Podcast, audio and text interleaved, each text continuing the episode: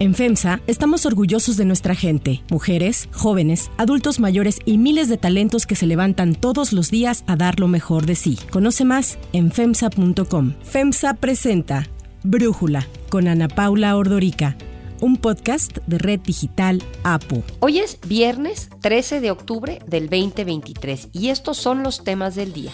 Israel confirma que el bloqueo en contra de territorio palestino se mantendrá mientras Irán lo acusa de genocidio. Con una campaña marcada por la violencia, millones de ecuatorianos votan este domingo a su próximo presidente o presidenta. Pero antes vamos con el tema de profundidad.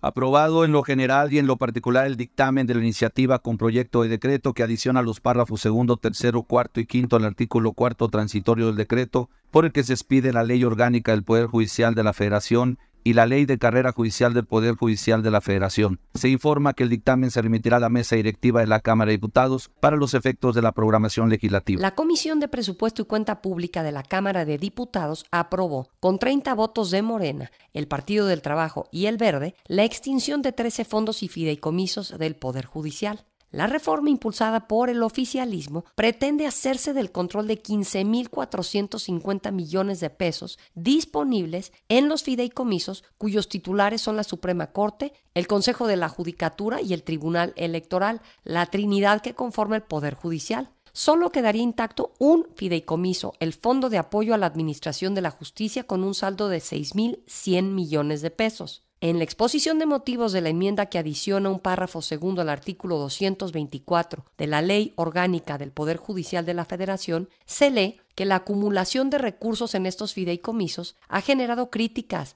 tanto por su elevado monto como por el hecho de que se relacionan mayormente con prestaciones especiales y más aún son utilizadas como bolsas de ahorro financiadas de origen con recursos públicos. La diputada del PAN, Michelle González, aseguró que esta iniciativa es una venganza contra el Poder Judicial. Esta iniciativa es para continuar con el debilitamiento del sistema democrático y el equilibrio de poderes. Y ahora van por los fideicomisos del poder, del poder judicial para entregarlos a la tesorería de la federación. Y esto es claramente una venganza, porque este poder, como lo es su obligación, no se ha arrodillado ante su rey. Y por supuesto, en Acción Nacional vamos a votar en contra de esta propuesta que pretende debilitar a un poder que es un contrapeso fundamental para que la república sea república y no una monarquía como la que en Morena anhela. De acuerdo con la Suprema Corte, seis fideicomisos están relacionados con obligaciones patronales y derechos adquiridos de los trabajadores, tanto laborales como de seguridad social como pensión, vivienda,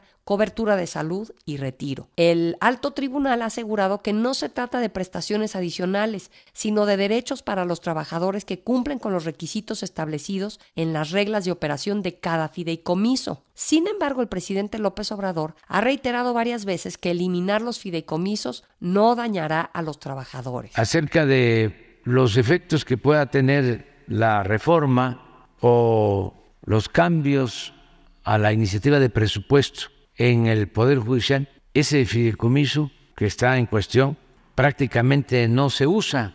Es una reserva que tienen ahí para mantener privilegios. Entonces no va a afectar a los trabajadores, lo dije ayer, no se van a quedar sin sueldos, sin sus prestaciones básicas, no se va a cerrar ningún juzgado. Uno de los fideicomisos más cuestionados ha sido el 80693 para el mantenimiento de casa habitación de magistrados y jueces. La Corte ha precisado que este instrumento cubre gastos de vivienda cuando los juzgadores cambian de adscripción en cumplimiento con las necesidades de la judicatura y añadió que ninguno de los fideicomisos se destina a pagar prestación alguna de los ministros que lo integran. Sin embargo, el presidente presenta otros datos en sus mañaneras de lo que considera como excesos de los jueces y magistrados. Para nadie es un secreto que hay una confrontación directa, que el Poder Ejecutivo no quiere al actual Poder Judicial. En diversas ocasiones el presidente ha señalado que el Poder Judicial está podrido. Su argumento principal detrás de sus críticas es que el gobierno federal representa la voluntad de millones de mexicanos, mientras que la Corte se ha dedicado a defender a delincuentes de cuello blanco y a empresas extranjeras. La secretaria de Gobernación, Luisa María Alcalde, rechazó que desde el gobierno se ataque a la Corte y precisó que hay críticas desde el Ejecutivo porque algunas decisiones están alejadas de una consideración jurídica y se han apegado a consideraciones ideológicas y políticas. Em, no podríamos en realidad de hablar eh, de ningún tipo de ataques. Lo que sucede hoy en nuestro país es que la vida pública es cada vez más pública y eso es una buena noticia. ¿Qué se discute respecto al Poder Judicial? Respetando su autonomía, respetándonos como eh, la división de poderes que debe haber, que hay críticas desde el Ejecutivo que se le hacen directamente en varios sentidos. Por ejemplo, se han venido criticando decisiones que toma la Suprema Corte, como también jueces y magistrados, que consideramos están totalmente alejados de una consideración jurídica y se han apegado a consideraciones ideológicas y política. Por su parte, el coordinador parlamentario del PAN, el diputado Jorge Romero, aseguró que la oposición no busca defender lo que se considera privilegios. Lo que pretende defender son los fideicomisos que la Suprema Corte o el Consejo de la Judicatura utiliza para proteger y cumplir con los derechos laborales de miles de personas, no de los ministros ni de sus asesores. Finalmente, la presidenta de la Suprema Corte, la ministra Norma Piña, aclaró que el silencio que ha mantenido ante un posible recorte presupuestal al Poder Judicial no es inacción, sino prudencia. En un video que se filtró en una reunión en Zoom, la ministra Piña aseguró que la función del Poder Judicial siempre ha sido servir a la sociedad y reconoció que no tiene una respuesta respecto de cómo resolverá el Congreso el decreto que propone extinguir estos fideicomisos. Ministros, consejeros y diversos funcionarios del Consejo y de la Corte absolutamente dedicados a ver por los derechos de todos los que conformamos el Poder Judicial Federal, a ver por la autonomía y por la independencia de nuestra institución. El silencio no implica inacción, sino prudencia para no entorpecer todas aquellas acciones que se han estado desplegando para proteger los derechos de todos, todos los que trabajamos en el Poder Judicial Federal. El análisis. Para profundizar más en el tema, le agradezco a Javier Martín Reyes, investigador del Instituto de Investigaciones Jurídicas de la UNAM, platicar con nosotros. Javier, a ver, primero que nada, entender si esto de recortar fideicomisos al Poder Judicial va a mejorar el Estado de Derecho en México, que me parece que eso es la principal preocupación que deberíamos de tener todos en este país. No, a ver, Ana Paula, yo diría todo lo contrario. Los fideicomisos que tiene el Poder Judicial son muy variados. Hay como grandes bolsas. Hay una bolsa relacionada con prestaciones laborales, es decir, es dinero que se utiliza para pagar pensiones de todo tipo. Para algunos mandos medios sí, pero también para mandos eh, más bajos, técnicos operativos, es decir, es para personas que puedan tener garantizado un retiro eh, más digno para implementar y contar con los insumos necesarios para implementar una enorme cantidad de reformas que se han hecho eh, en México. Te pongo un ejemplo. La reforma penal, que fue muy importante, que nos permitió ahora ya tener un sistema acusatorio con juicios orales, pues imagínate la cantidad de recursos que implicó nada más para la construcción, por ejemplo, de esas salas de juicios orales que son indispensables eh, para el modelo. Entonces, lo, que va a suceder, Ana Paula, es que pues el gobierno se va a quedar seguramente o intentará quedarse con muchos recursos en año electoral, lo cual por supuesto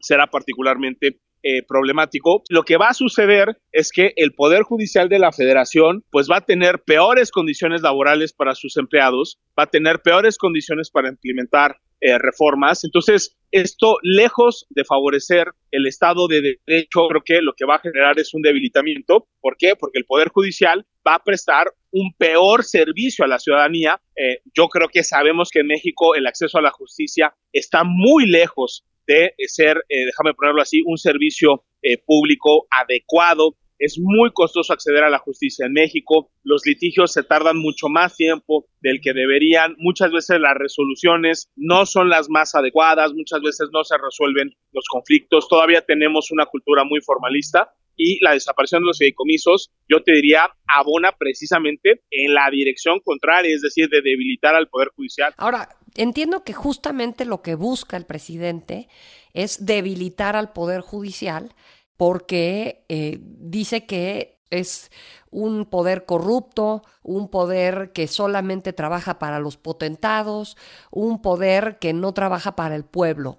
¿Qué piensas de, estos señalamientos, Javier? No, a ver, yo creo que esa es una retórica, Ana Paula, eh, completamente tramposa, mentirosa, ¿no? Eh, el Poder Judicial de la Federación es un poder que puede tener todavía muchísimas áreas de oportunidad, sí, pero que ha logrado lo que no se ha logrado en otras áreas del Estado mexicano. En el servicio, en, el, en el servicio público que presta el Poder Judicial, sí tenemos un sistema de carrera a donde las personas ingresan porque hacen exámenes, porque toman cursos de capacitación, donde sí son evaluadas a partir de su desempeño, ¿no? Del desarrollo de habilidades eh, que tienen. Y es uno de los muy pocos servicios profesionales, ¿no? La carrera judicial que funciona bien eh, en el país y esos son muy contados. Yo te diría, está también el del INE, está también el del Servicio Exterior, estará seguramente también los funcionarios, por ejemplo, eh, del Banco de México o de otras dependencias, pero es, es indiscutible que el Poder Judicial de la Federación eh, ha sufrido transformaciones muy positivas. Yo creo que hay pendientes, sí, pero yo te diría, si comparamos cómo funciona en promedio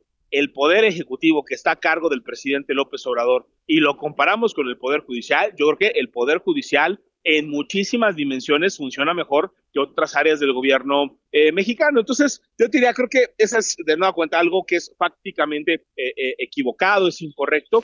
Y sobre todo, pues mira, la verdad, Ana Paula, creo que la temporalidad no es ninguna casualidad, ¿no? O sea, el presidente de la República asumió el poder en 2018.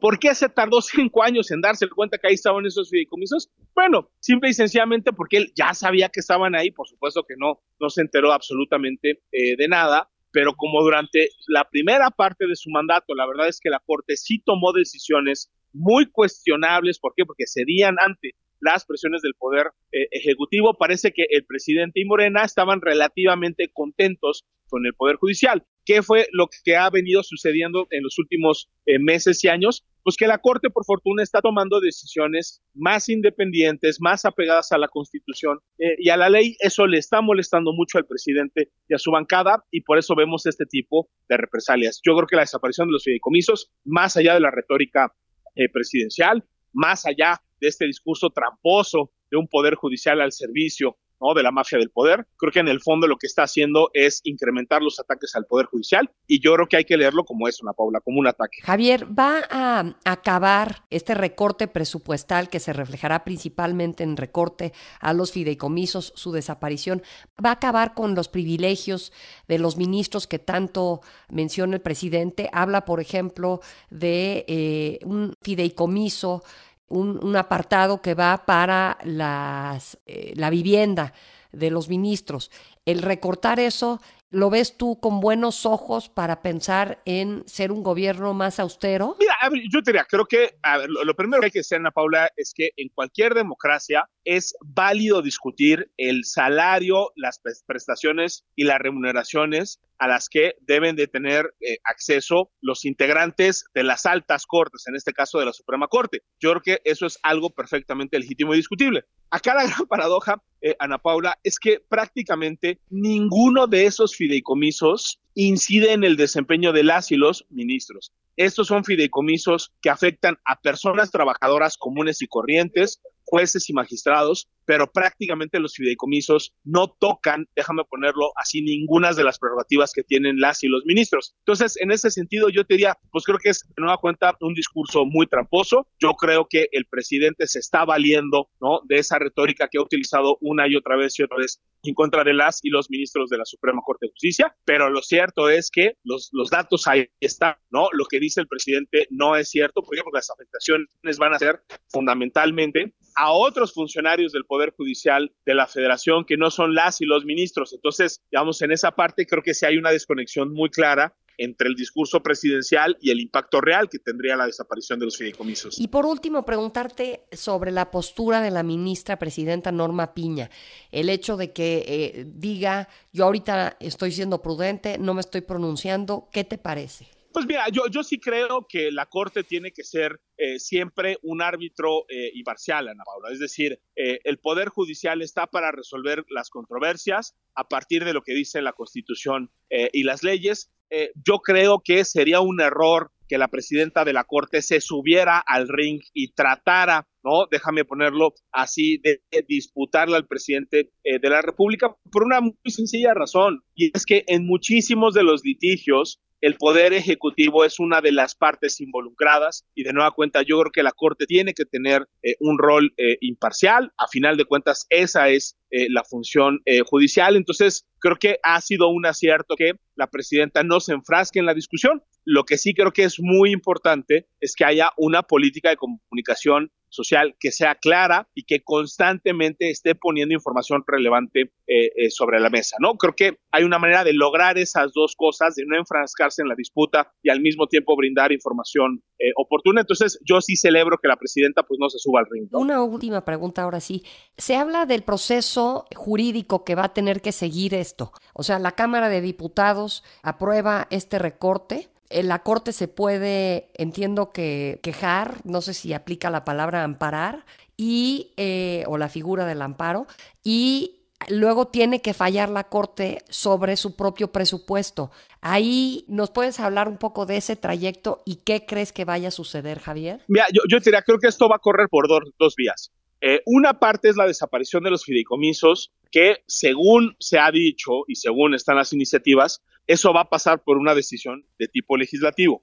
En ese caso, Ana Paula, lo que se abre la puerta es para que se presenten acciones de inconstitucionalidad que tendría que resolver ahí la Suprema Corte, pues ahí sí, ni hablar, pues no hay de otra. En un sistema de pesos y contrapesos eso es algo eh, que sucede con, con, cierta frecuencia. Y también se abre la puerta para que se presenten amparos, o sea, es decir, todas las personas que estimen que se les está afectando por la desaparición de los fideicomisos también podrán presentar amparos y solicitar eh, suspensiones, seguramente se dictarán algunas. Y la otra es más interesante, yo ahí sería eh, prudente, porque la decisión del el presupuesto ya como tal, más allá de los fideicomisos, pasa solo por la Cámara de Diputados. Ya hay precedentes donde algunos órganos van a impugnar un recorte presupuestal. Ahí está el precedente del INE. ¿Cuál es el problema? Pues que ahí, en principio, sería difícil pensar que la propia Corte acuda a la Corte, ¿no? Entonces, eh, ahí habrá que ver si es, no creo que sea la Corte, pero habría que dejar abierta la posibilidad a que sí tome otro tipo de determinación. Pero también yo te diría, ahí creo que se abre la puerta para que a través del amparo o de otras vías también se trate de cuestionar directamente el presupuesto. Yo sí creo que esto pues va a generar una luz de impugnaciones prácticamente yo diría y de pronóstico muy reservado. Javier Martín Reyes, muchísimas gracias por este análisis y por platicar con nosotros. No, hombre, al contrario, como siempre un gustazo.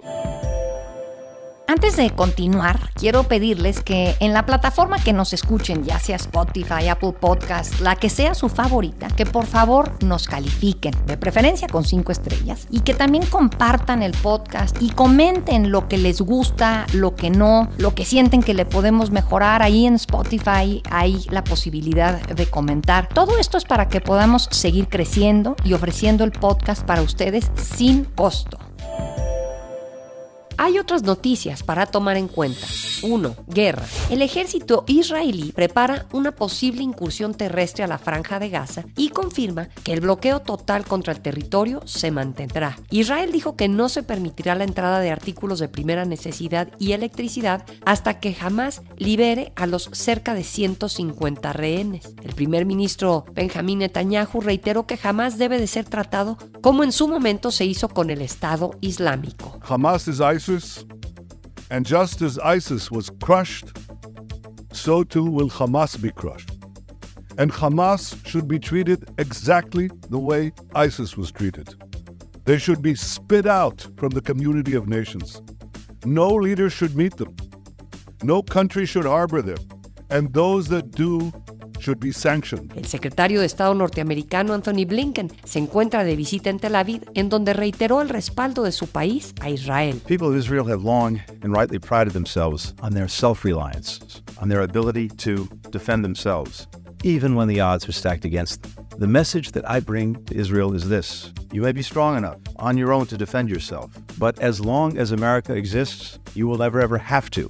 We will always be there by your side. Blinken se reunirá hoy con el presidente palestino Mahmoud Abbas y con el rey Abdullah II de Jordania. En tanto, el secretario de la Defensa estadounidense Lloyd Austin llegó este viernes a Israel en donde se reunirá con autoridades locales. Quien también llegó a Israel hoy fue la presidenta de la Comisión Europea Ursula von der Leyen y la presidenta del Parlamento Europeo Roberta Metsola para solidarizarse con las víctimas de los ataques terroristas de Hamas. En tanto, Irán acusó a Israel de cometer crímenes de guerra en contra de Palestina, señalando que la estrategia del primer ministro Benjamín Netanyahu es un genocidio. Y justo Estados Unidos acordó con Qatar que Irán no va a tener acceso a los 6 mil millones de dólares que le fueron desbloqueados como resultado del intercambio de prisioneros el mes pasado. Por su parte, Human Rights Watch denunció al gobierno de Netanyahu de haber usado fósforo blanco, un arma prohibida internacionalmente, en operaciones militares contra Gaza y Líbano y alertó de los graves riesgos que supone para la población civil. 2. Ecuador.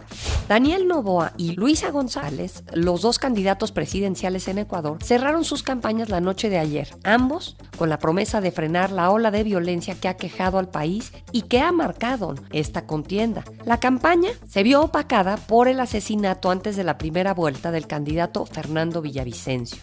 Por su parte, el candidato del Partido Acción Democrática Nacional, Daniel Novoa, quien es considerado la sorpresa del proceso electoral por haberse colado a la segunda vuelta y que actualmente mantiene una ligera ventaja en los sondeos, cerró su campaña con un acto en Quito y otro en la provincia de Santa Elena. La plataforma de Novoa se basa en sus promesas de crear empleo, especialmente para los jóvenes, la atracción de inversión extranjera y el uso de tecnología para combatir la violencia y la inseguridad. Luisa González del Partido Movimiento Revolución Ciudadana ganó la primera vuelta en agosto pasado con el 34% de los sufragios. Ella cerró su campaña pidiendo a sus simpatizantes cuidar los votos en cada rincón del país. La considerada candidata del correísmo, en referencia a su cercanía con el expresidente Rafael Correa, ha centrado sus propuestas en restaurar los millonarios programas sociales que puso en marcha el exmandatario, así como su promesa de reactivar la economía. Más de 13 millones de ecuatorianos están obligados a votar el domingo para elegir al reemplazo del presidente saliente Guillermo Lazo, quien disolvió la Asamblea Nacional y llamó a elecciones anticipadas para evitar un juicio político. Para Brújula, Sofía Pacheco, niño de Rivera, analista internacional, integrante asociada de Comexi, nos habla de la contienda en Ecuador y la repercusión que tendrá para la región y para México. El panorama en Ecuador muestra un claro deterioro que acecha ya desde hace varios meses a nivel político y económico al país. Este domingo los ecuatorianos por eso van a salir a las urnas para elegir un nuevo gobierno, un gobierno que sea capaz de prometerles y de lograr un cambio. Esta situación le da a quien vaya a quedar como presidente de Ecuador una responsabilidad enorme con los ciudadanos para saldar la deuda en materia de seguridad. Todo pinta a que van a ser unas elecciones bastante reñidas. Para México y toda América Latina el resultado realmente va a tener un impacto porque pues lo que ocurre en materia de seguridad moldea también los nexos y la fuerza del narcotráfico en los países de la región en Perú, en Colombia, en México principalmente. Y también, por supuesto, la ola de migración pudiera llegar a disminuir dependiendo de las políticas que implemente el ganador o ganadora en toda la región de Latinoamérica. Por supuesto que para ninguno va a ser fácil tomar las riendas de un país que solo van a gobernar durante 16 meses para empezar. Tendrán que volver oro ese tiempo o dejarán al país al borde del precipicio. Para cerrar el episodio de hoy los dejo con música de Taylor Swift. Esta semana se estrenó en The Grove en Los Ángeles la película del concierto The Eras Tour de Taylor Swift con expectativas de recaudar globalmente entre 150 y 200 millones de dólares. Este filme documental de 2 horas 45 minutos se proyectará a partir de hoy en 90 países de todo el mundo, incluyendo México. Antes de su estreno la película ya había roto récords generando 100 millones de dólares en la preventa mundial.